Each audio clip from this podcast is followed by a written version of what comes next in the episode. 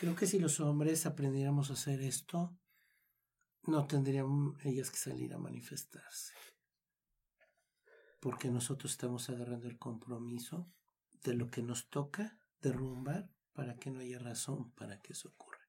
Ese es el compromiso.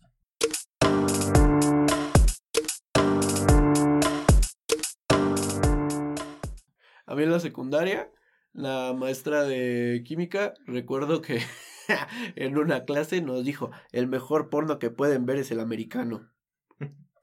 Eso es lo más cercano a educación, al parecer. ¿Es, es, educación sexual lo que tienen que dar o educación del porno? ¿El porno americano? Como, Ajá, el porno de Estados Unidos. Ajá. Ella, eh, en una, en una clase de química, ella, ella dijo, el mejor porno que pueden ver es el, de el, el, americano, dijo, pero pues se refería al de Estados Unidos. Mm. Ahora, quiero, quiero saber, quiero entender si me quedó claro, ¿necesitamos educación sexual al respecto de eso? necesitamos educación del porno? ¿Quién no participa? Este... queremos ¿Necesitamos educarnos sexualmente? Claro que sí.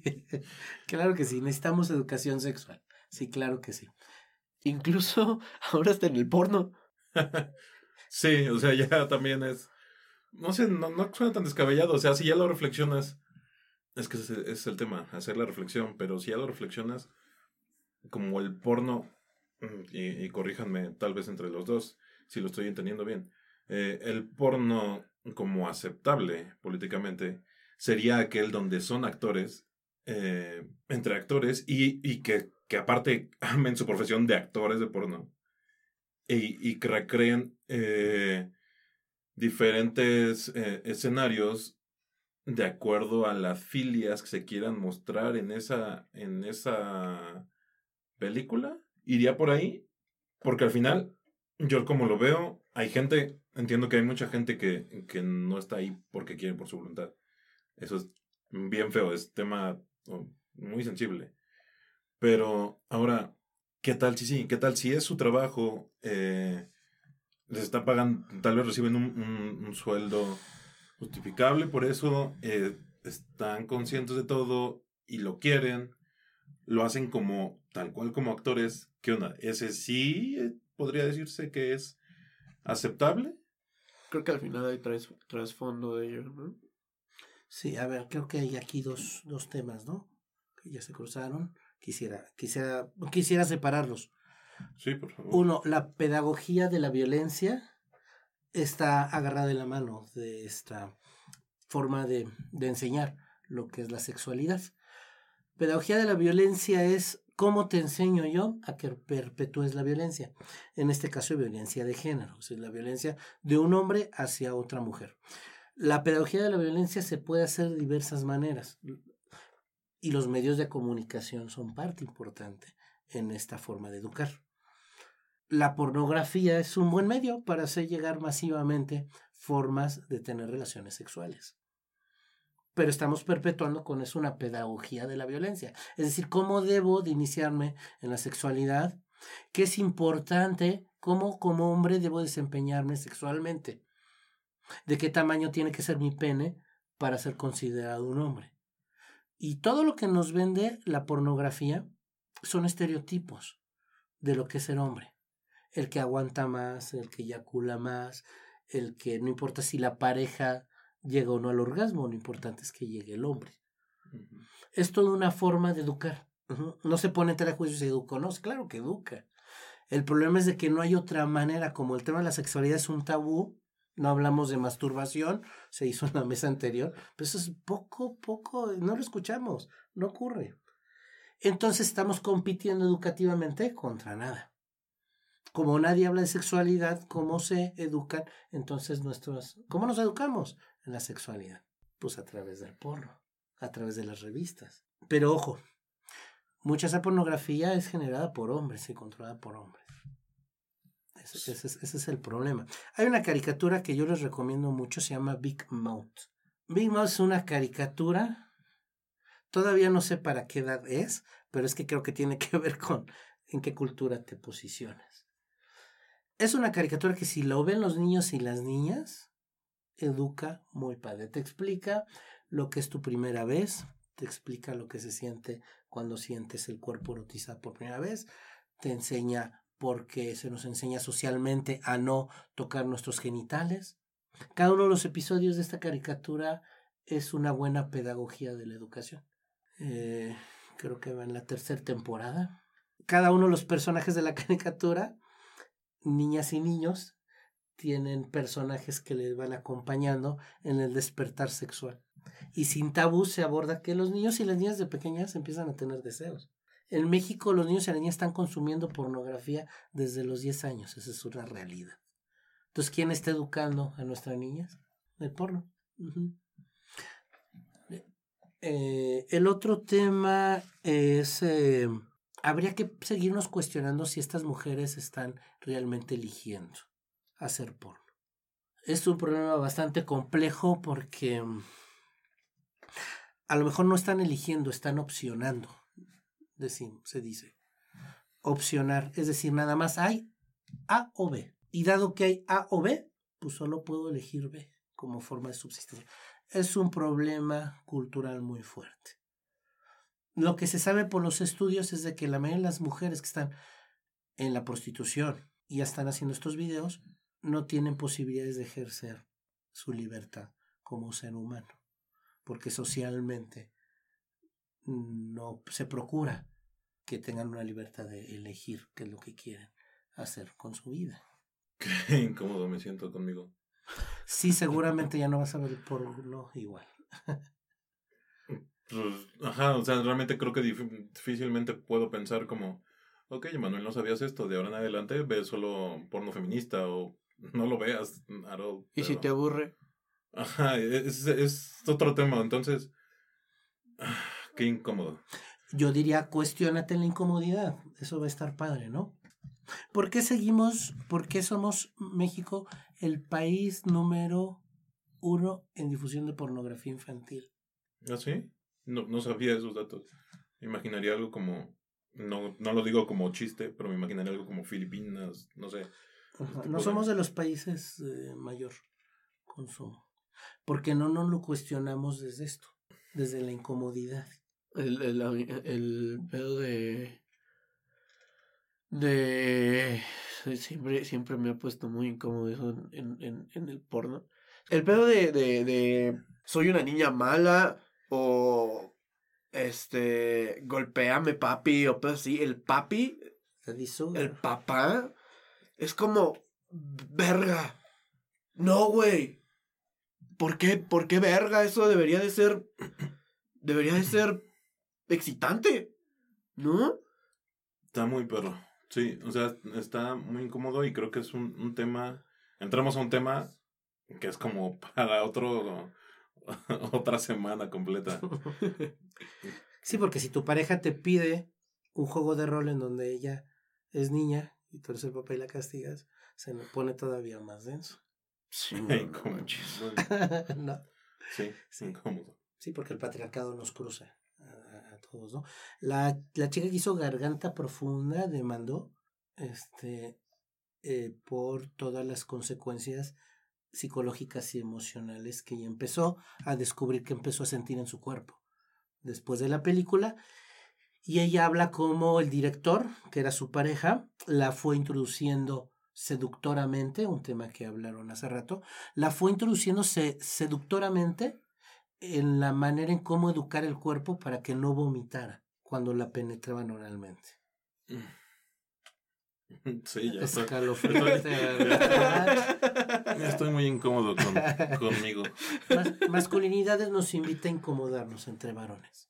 hablando de incomodidades que nos que sentimos los varones, los hombres cuando tocamos estos temas tan tan difíciles, tan escabrosos y que nos tocan el cuerpo, nos hacen vibrar.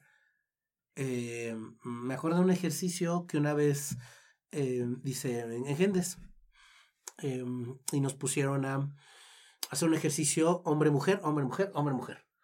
¿Sale? Y entonces las mujeres nos decían, y la frase tenía que empezar con algo, con algo así como, ¿qué no crees, que tú no crees que yo? Y completaban la frase. Y así tenemos que estar cinco minutos escuchando como varones nada más a las mujeres. ¿Qué crees que yo no? ¿Qué crees que yo no? ¿Qué crees que yo no? Y tú como hombre solo tenías que quedar este, escuchando. Y después nos tocó a nosotros decirles a ellas, ¿qué crees que yo no? Así, ¿no? Verga. Eh. Creo que primero estaría llorando de que me siento caca y después estar llorando de coraje. me pondría triste tal vez. Sí. Si los hombres reflexionamos, abrimos, bajamos la guardia y, y nos permitimos escuchar. Es que qué hombre, o sea, no sé cómo decirlo. No es tan común que hombres se atrevan a incomodarse. ¿Me explico? Es, es lo que te digo. según yo no me incomodaba de estos temas. O sea, era como, ah, no, soy bien chiles al chile. yo no tengo pedo con La verga, la verga, la verga, la verga. Creo, que nunca me había quedado tan callado en un podcast de todos los que hemos grabado. ¿Sabes? Tal cual. Ah, ya saben por qué, por cierto. pues, no sé, este ah, y querías, perdón, querías llegar. Y, entonces, eh, ya compartiendo la experiencia, Mauro, que es eh, el fundador de, de, Gendes, junto con Ricardo, eh, toca en ese momento a Mauro, me pregunta, ¿no? ¿Cómo estás? Y le digo, ay, siento como mucha, como una peñita, este, de, por ser hombre, me siento mal de ser hombre y me siento mal de lo que hacemos los hombres. Yo me esperaba papacho, alguna pobre de ti, ¿no?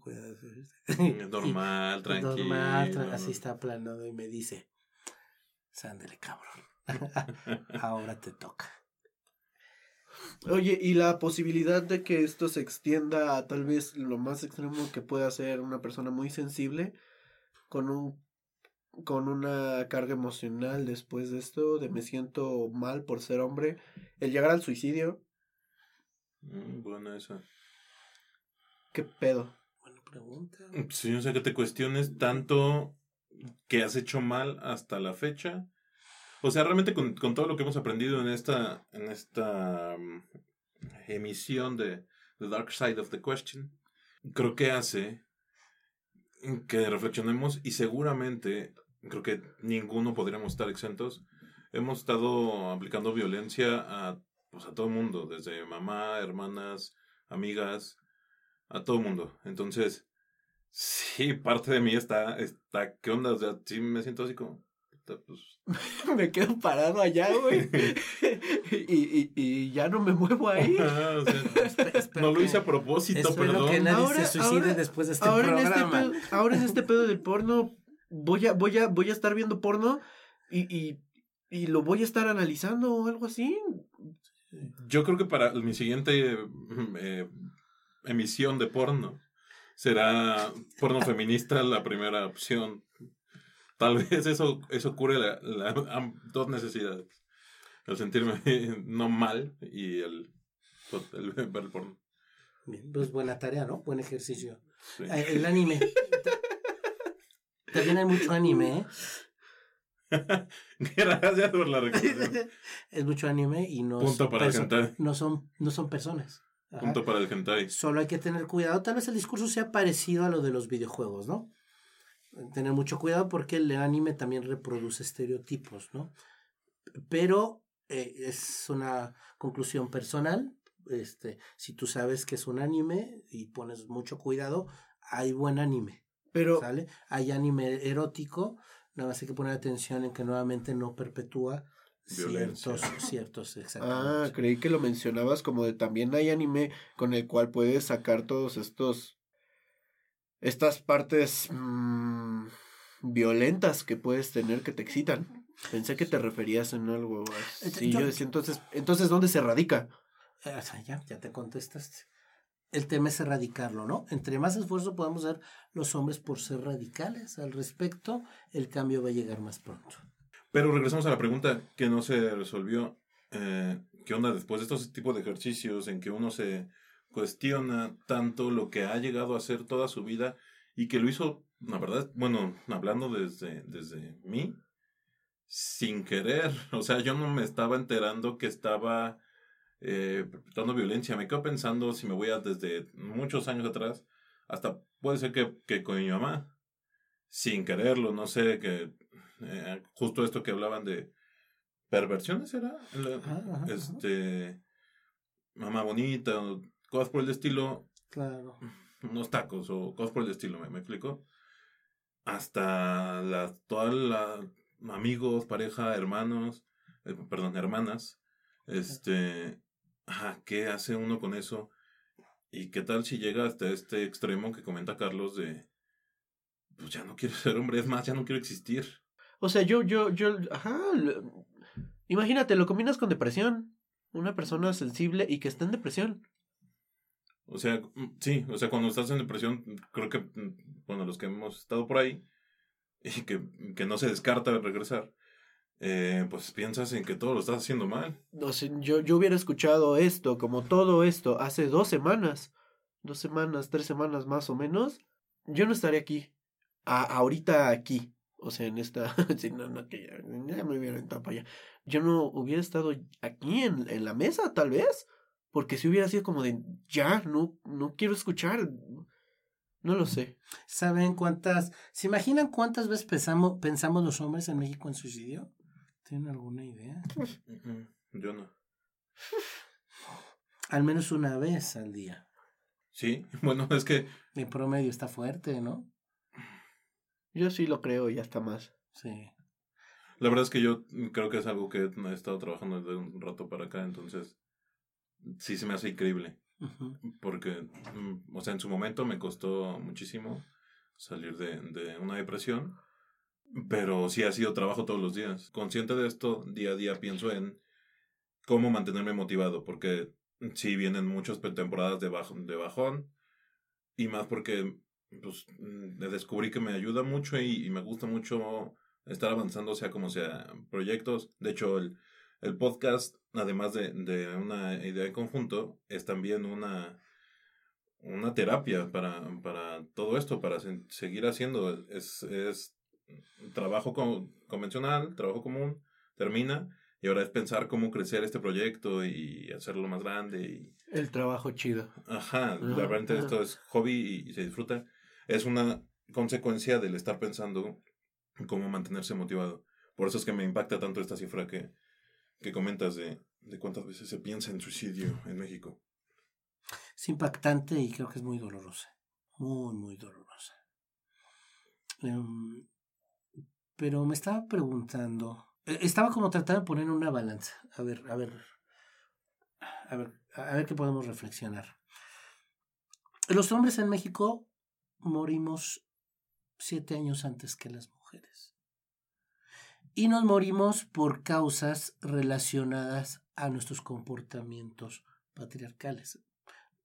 En corto, no estamos muriendo por ser machines, por conductas de riesgo en las que nos involucramos por estos pactos patriarcales, por no dejar de ser hombres machos. Entonces se imaginará, ¿no? Accidentes automovilísticos, por competir y ver quién trabaja más horas, y tómale el paro cardíaco. Entonces es muy interesante, ¿no? Yo me pregunto, y es la, y es la pregunta que nos estamos haciendo muchos. Ya por ser hombres patriarcales nos estamos muriendo antes. ¿No vale la pena más reconocer que pensamos en suicidio y empezar a trabajarlo? Porque la otra opción es no visibilizarlo, evitamos la incomodidad de lo que nos dicen las demás personas sobre la problemática y de todos modos el cuerpo no lo va a cobrar. O nos arriesgamos, que es lo que decimos en CAEPSI y en estas otras asociaciones hermanas, y nos arriesgamos a sentirnos incómodos como un paso para el cambio. Es probable que si te sientes mal y te vuelves a deprimir, pero sigues yendo a trabajarte, vas a lograr resolverlo. Y si no lo resuelve, va a permanecer invisible este, todo el tiempo. Ahora, estamos hablando de espacios en donde hay gente especializada. en donde acompañamos a las personas. No es que hayamos hecho el ejercicio y nos hayan dejado ir a casa. Es decir, hay ejercicios para cierre de talleres y en donde los hombres nos vayamos para seguir reflexionando y regresando. Me quedé pensando en lo que decía Carlos. O sea, imagínate. Si sales y lo Terminas el, ejercicio. Ok, vámonos, ya es hora. sí. directo a, a, depresión total. Sí, y no dudo que ocurra, que esto destape cosas en los hombres. Eh, el problema que tenemos con este trabajo es de que los hombres no regresan. Seguimos teniendo el problema de que los hombres vamos, probamos un poco de este ejercicio y ya no regresamos a trabajarnos porque no logramos soportar el malestar de las cosas. Simplemente este podcast, no me imagino, si tú no sigues escuchando, hombre, bienvenido a la incomodidad, aquí no estás solo. No. Este, y sí, o sea, sí, definitivamente no me encanta estar incómodo. Supongo que es, o sea, si lo, si lo quiero ver positivo, pues pasar por esta incomodidad es para que más adelante esta incomodidad no esté tan presente o si está, si se puede manejar o si está, sea para algo positivo. Entonces, pues, no, sí, no, no, no me encanta esto. y, ya me voy a dormir, no quiero estar incómodo. Pero eh, como el tema es masculinidades, masculinidades diría, no está mal irnos incómodos. Las mujeres en México están buscando que nos sintamos incómodos. Debemos de salir de nuestra zona de confort que nos da el siempre estar resolviendo las cosas con servicios. Y el tema que tocaba, a nosotros nos toca seguir siendo sensibles de que si estamos incómodos, pues nosotros tenemos que reconocer nuestra incomodidad, ellas lo están solicitando. Ahora vamos a aumentar la incomodidad un poquito más con una pregunta que es ¿qué piensa el acosador? El, el, el acosador, este, ¿en qué estamos pensando? El acosador, aquel que simplemente en el metro se le queda viendo a una chava que va pasando. O, o que la sigue a su casa. O muchas cosas más. Nos parece que el acosador no está buscando centralmente establecer una relación sexual, está buscando dominar a la persona que está acosando. Es decir, es una manifestación más del, del, del machismo, del patriarcado, del control. Es una manera de que nosotros buscamos constantemente en la incomodidad en ellas y satisfacer lo que nosotros necesitamos a través de formas de control y de la no escucha de lo que estos actos les hacen sentir a ellas. Si uno entiende por qué somos machines, entendemos por qué lanzamos piropos a una mujer.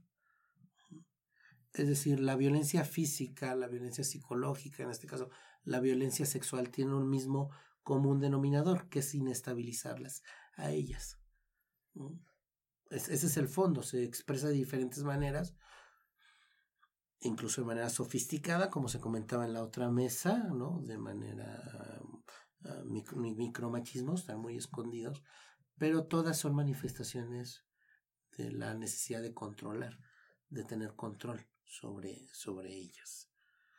Lo que está pensando todo el tiempo estos hombres es en nuevas estrategias de control, de dominio, para poder recibir un servicio por parte de, de ellas. Qué poca madre. sí. se ha discutido si realmente lo que este, estos hombres buscan tener una relación sexual. Y realmente lo que prepondera es el control, la búsqueda del control. Muchos hombres son hombres frustrados, eh, que no saben controlar la frustración, ¿Qué crees que esté pasando? pues más incomodidad. Pues sí, no, no es otra cosa más que más incomodidad. Eh, en este caso no pienso tanto en, en, en, incomodidad conmigo porque creo que no me identifico tanto con estas características que, que comentas, pero sí las veo en, en personas cercanas. Este, Y eso está feo. Ajá, está feo pues darse cuenta de estas cosas. Afortunadamente, creo que voy a obligar un poco, bueno, más bien, si no tienen inconveniente, voy a obligar un poquito la, eh, la conversación a salir de esto, de esto, de acosador. Creo que, que me parece que queda claro qué onda con un acosador, que hay que reflexionar en esto, que si hemos tenido este tipo de actitudes. Y la voy a, voy a sacarla para mí, el, el que te hayas abierto la emoción, como lo estás abriendo, es parte de hacia lo que nos debe de llevar la reflexión. A sentir el dolor, eso, esa incomodidad. Es que nuevamente es el, el asunto, ¿no? Nuestro machín nos puede llevar ahorita a decir vamos a evitar ponerle atención a lo que estoy sintiendo. Y ese es el gran problema de fondo de todos los temas que hemos comentado, ¿no? Pero no puedes... Alguna vez recuerdo que tú decías, si yo no me siento a gusto en, esta, en, en este tipo de conversación, yo decido autocuidarme y salirme. ¿En este punto lo hay? Y más porque, perdón. Creo que ibas a algo así, como el, pues aguántate, chinga. no, no sé, no sé si es como eso. Es como el aguántate, chinga. ¿Y dónde está el autocuidado? Yo estoy muy consciente de, de, de del, del quedarse, del, del que tienes, eh, del que está bien que te aguantes. Pero, pero Emanuel, eh, este, individualmente está diciendo, ya no quiero. Es, un, es, es, es como, ya, hasta aquí, es, es autocuidado, ¿no? Sí, y la verdad es que no lo hago desde el punto de vista de voy a huir. Lo hago desde el punto de vista, ya entendí, la, la reflexión se queda, no, no estoy huyendo de esa reflexión. la verdad es que desde hace un buen rato, con, me parece que muchos ya habrán quitado el podcast, eh, por lo incómodo que puede llegar a esto y una reflexión acerca de estos temas. Entonces, sí, no lo hago desde como huyendo hago porque la reflexión ya se quedó. Y bueno, sí, esta parte, esta parte de, de cuidado de. Pues ya. Pero también tengo, o sea, si, como lo dije cuando empezó el speech, este último speech, si consideran o si tienen más opiniones al respecto, me quedo, o sea, no hay problema. Y, y, pues también es las lágrimas me ayudaron a como, y ya podemos hacer un breve ejercicio y del ejercicio podemos concluir si fue autocuidado o no. ¿Podemos? Sí. Aquí en KFC lo que hacemos es preguntarnos. ¿Puedo? Sí, sí, sí. ¿Cómo te sientes? Lo que decía, incómodo, muy incómodo, triste, enojado. Tal vez más enojado. Creo que lo que hizo que saliera las lágrimas fue el enojo. Tristeza es perdí algo.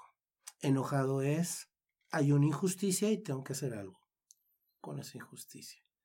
Ambas, definitivamente ambas. Cuando los varones atendemos esas emociones, vamos a terminar estando tranquilos, porque hemos tenido una herramienta más para saber qué me está pasando en el mundo. Y eso me va a traer tranquilidad. Pero de fondo la incomodidad no nos aleja.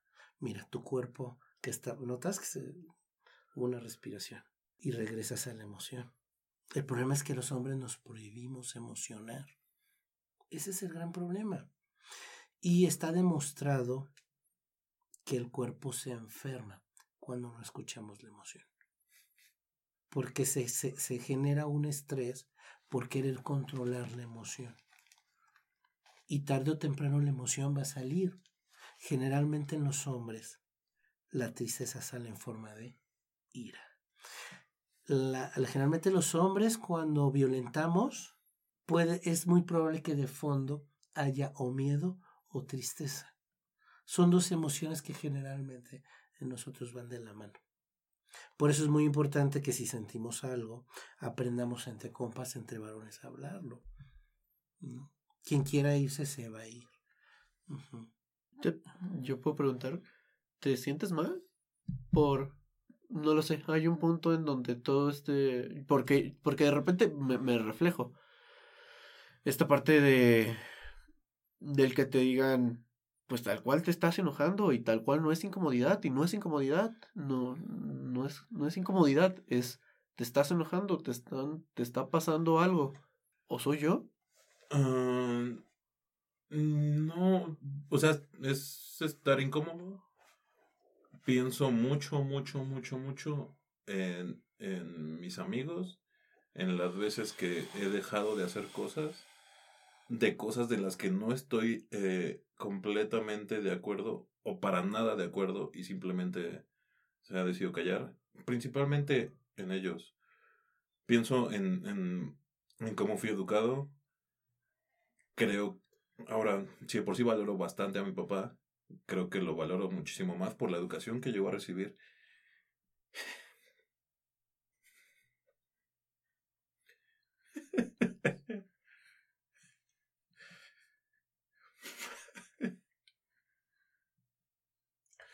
y el hombre que es, y lo que me enseñó. Y aún así no fue perfecto. Ahí está, creo. Creo que principalmente es eso. Me quedo pensando en lo que sufrió él y en lo que debió haber. Como era antes aguantado, como cabrón, retomando la, la frase anterior, este, para dar una educación como la que me dio, la verdad es que yo creo que podría ponerla dentro de las mejores y siendo una persona que no se preparó en, en esto y siendo, sabiendo la historia que, que tiene. Si es, si es wow. Yo creo que más bien va por ahí. Va por ahí, sí está lo de los amigos, pero claramente se vio dónde está. Gracias. Creo que si los hombres aprendiéramos a hacer esto, no tendrían ellas que salir a manifestarse.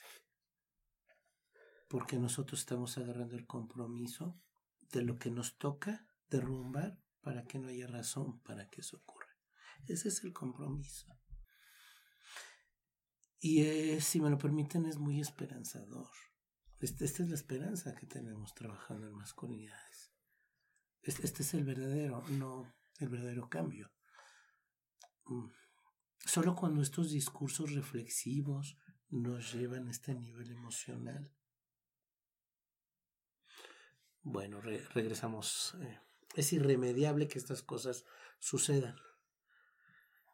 Estos temas siempre nos abren el corazón, sistema límbico, decimos en neuropsicología. Nos abre las emociones y nos permiten entrar en contacto entre géneros. No hay otra manera de hacerlo. Entonces, acabamos de hacer un ejercicio para recuperarnos, pero seguramente cada quien se llevará algo personal que trabajar, ¿no? Eh, y tendrá que tomar sus decisiones para poder estar bien. En masculinidades asumimos, como los hombres, eh, decía la doctora Nidia hace rato, los hombres que estamos academizados, tenemos tantas herramientas sofisticadas para hacer creer que todo está bien, que no hay manera de generar el cambio hasta que esto ocurre, ¿no? Cuando entramos al fondo de, lo humano, ¿no? Que son las, las emociones y es aquí en donde generamos esperanzas de que realmente va a suceder el cambio y no nos quedamos en un discurso nada más academizado. Esto ocurre todo el tiempo cuando trabajamos entre hombres. Y eso, eso debe ocurrir.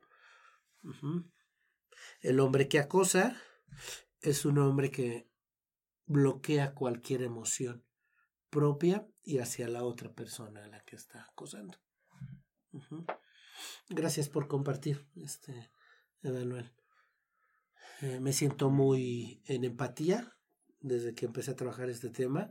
No he dejado de sentir dolor. Todo el tiempo está presente mi dolor. Por el dolor que siento con los compas, con el trabajo y porque me remite siempre a mi dolor personal también, a mis propias experiencias personales. Ok, nada más. Por último, tenemos algo que se comentó mm, en los bloques anteriores, eh, segmentos anteriores, mesa anterior. Ah, pero aquí la pregunta es cómo reeducamos a los padres de familia para no provocar niños machistas y evitar otra generación machista. Ahí quiero de nuevo dar un reconocimiento a mi papá porque esta pregunta es de él. Oh, bueno, pues un, un fuerte abrazo. Bravo. Al señor Rosendo. un reconocimiento a las nuevas paternidades, ¿no? Decimos las nuevas paternidades. ¿no? Aquellas que reconocen el cambio, porque es más difícil también por otras generaciones, es más difícil porque fueron educados más, más, pues durante más años, ¿no? Entonces, señor Rosendo, le mandamos un abrazo desde acá, desde ¿qué? cuarto cuarto spoiler, gracias. Estudios, cuarto spoiler, estudios. Protection.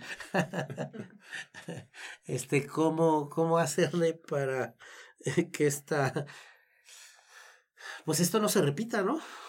¿No? Podemos traducirlo así. ¿Cómo romper? Pues yo creo que el señor Rosendo ya le puso, ¿no? Su, su semilla con esto, ¿no? Porque pocos hombres se atreven a mandar una pregunta de este tipo y a educar a hijos como tú, Emanuel, que se atreve a llorar en un escenario público como este, porque es lo que necesitamos, que lo personal se haga público. Los hombres no hacemos público lo, lo personal. Entonces, eh, pues así, ¿no? Tirando poco a poco, ¿no? Ese patriarcado, haciendo conciencia de nuestras emociones, aprendiendo a escuchar, este, reflexionando, ¿no? Que este es, el, el, tema central de las masculinidades, ¿no? Los hombres tenemos que sentarnos a hacer esto, a reflexionar, a llorar, a, llorar, a hacer nuevos compromisos, ¿no? yo te digo ahorita, luego tú me dices, ¿no? todo el tiempo tener bajo sospecha la masculinidad. Entonces, masculinidad bajo sospecha. Esa, esa sería una forma de responder la pregunta, ¿no? Mantengámonos siempre bajo sospecha. Nunca confiemos en que ya logramos erradicar el machismo y empecemos a educar a los niños de una manera diferente. Enseñémosles a sentir, eh, evitemos eh, todo lenguaje que implica eh, los hombres no lloran, no seas maricón, que no te enseñe a ser fuerte, enseñémosles a los niños a no competir, a que ser hombre, a que ser, ser ser humano no implique estar compitiendo, porque eso nos pone también en la torre, al, cuerpo con los años. Enseñamos que hay otra forma de ser hombres. Eh, nos preocupamos mucho por que las mujeres no se vistan de determinada forma.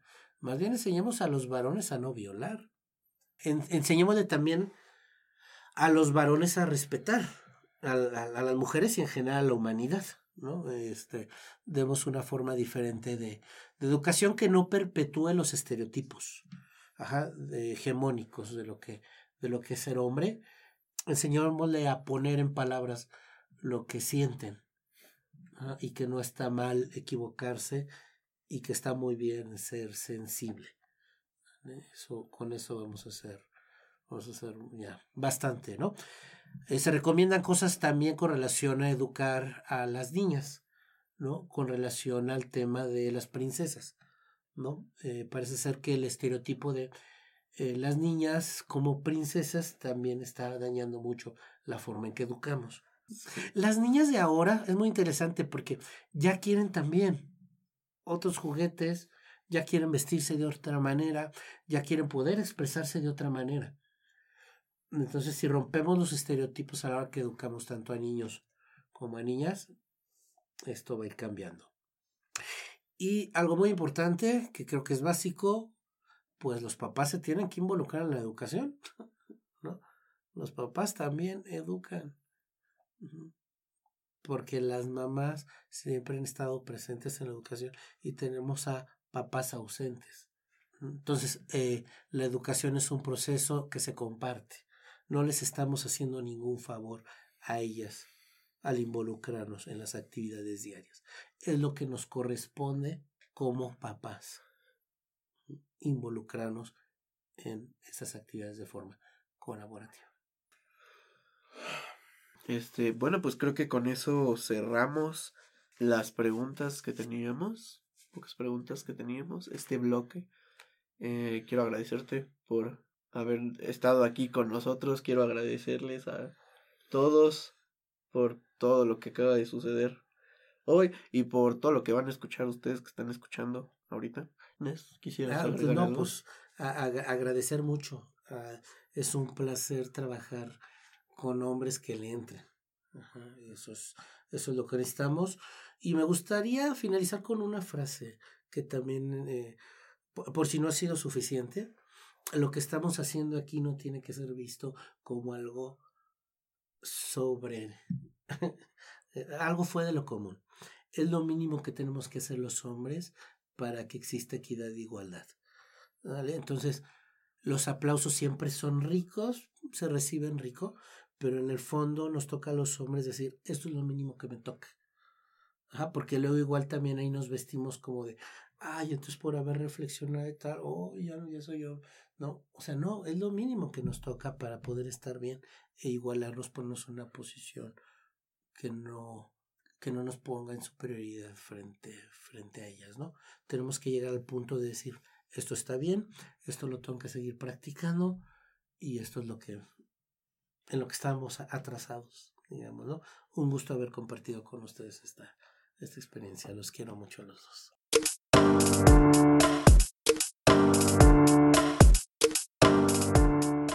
Pues si lograron llegar hasta aquí después de toda esta semana, de todos estos temas, eh, muchas gracias. Sí, sabemos que, que no fue del todo fácil para todos. Eh, hablando específicamente por todos los hombres que nos escuchen, eh, muy bien, bienvenidos. qué bueno que escucharon hasta, hasta este punto. Aprendimos un buen, ¿no? Sigamos, sigamos trabajando en todo lo que lo aprendido. Rífense, rífense. Duele pero está chido. Lo merecen ustedes, lo merece el mundo, lo merecen ellas. Let's do it. Y coméntenos, coméntenos cómo se sienten. Sí, No me dejen llorar solo. bueno, pues también yo quiero mencionar muchas gracias eh, por haber llegado hasta el final. Felicidades quienes estén em, encontrando en este, en este proceso de, de cambio quienes hayan tomado la decisión, a lo mejor después de escuchar todo este podcast, de reflexionar en sus acciones, de ponerse en el lugar de las personas que, que han sufrido, que han pasado por este, estos maltratos, incluso que han sido víctimas de, de feminicidio. Muchas gracias por escuchar el podcast. Nosotros nos llevamos una, una gran experiencia, eh, muchísimo aprendizaje y mucha reflexión. Y queremos y esperamos que para ustedes también haya sido un programa de mucha reflexión, sobre todo eh, mm, de que entiendan el respeto, que piensen, como lo comentaban en el programa, que piensen un poquito más antes de poder dar una opinión, den una opinión informada, una opinión respetuosa y quisiera eh, quisiera compartir una, una, lo que vi en una imagen el día de hoy eh, cerrando este tema con, con masculinidades, eh, va dirigido más a, a, todos ustedes, muchachos que nos están escuchando, eh, para que se deje de cuestionar el feminismo, se atienda al machismo, la misoginia y la conducta patriarcal. se que destruyan al macho que llevan dentro y que respeten una lucha que no es suya. Exacto, que se queme ese macho, porque nos hace mucho daño. Y sobre todo quería mencionar que a pesar de todo el aprendizaje que nos llevamos, este programa de igual manera lo hacemos de todo corazón y también pensando en las mujeres y honrando a las mujeres que ya no están, que han sido víctimas. Hemos sido víctimas. Que hemos sido víctimas. Y pues sí, muchísimas gracias. Bueno, y en nuestras redes sociales les vamos a estar compartiendo algunas ligas y algunos contactos para que tengan un poquito más información, así como los números para que se puedan poner en contacto con la asociación, con cada uno de nuestros invitados de la asociación CAEPSI y material inédito que no lo pueden encontrar en Spotify. Así es que no se olviden de seguirnos. Sí, nos encuentran en nuestras redes sociales como arroba el cuarto spoiler. Estamos en Facebook, Instagram, eh, Twitter y ya. Entonces coméntenos, compártenos y muchas gracias. Adiós. Gracias, bye.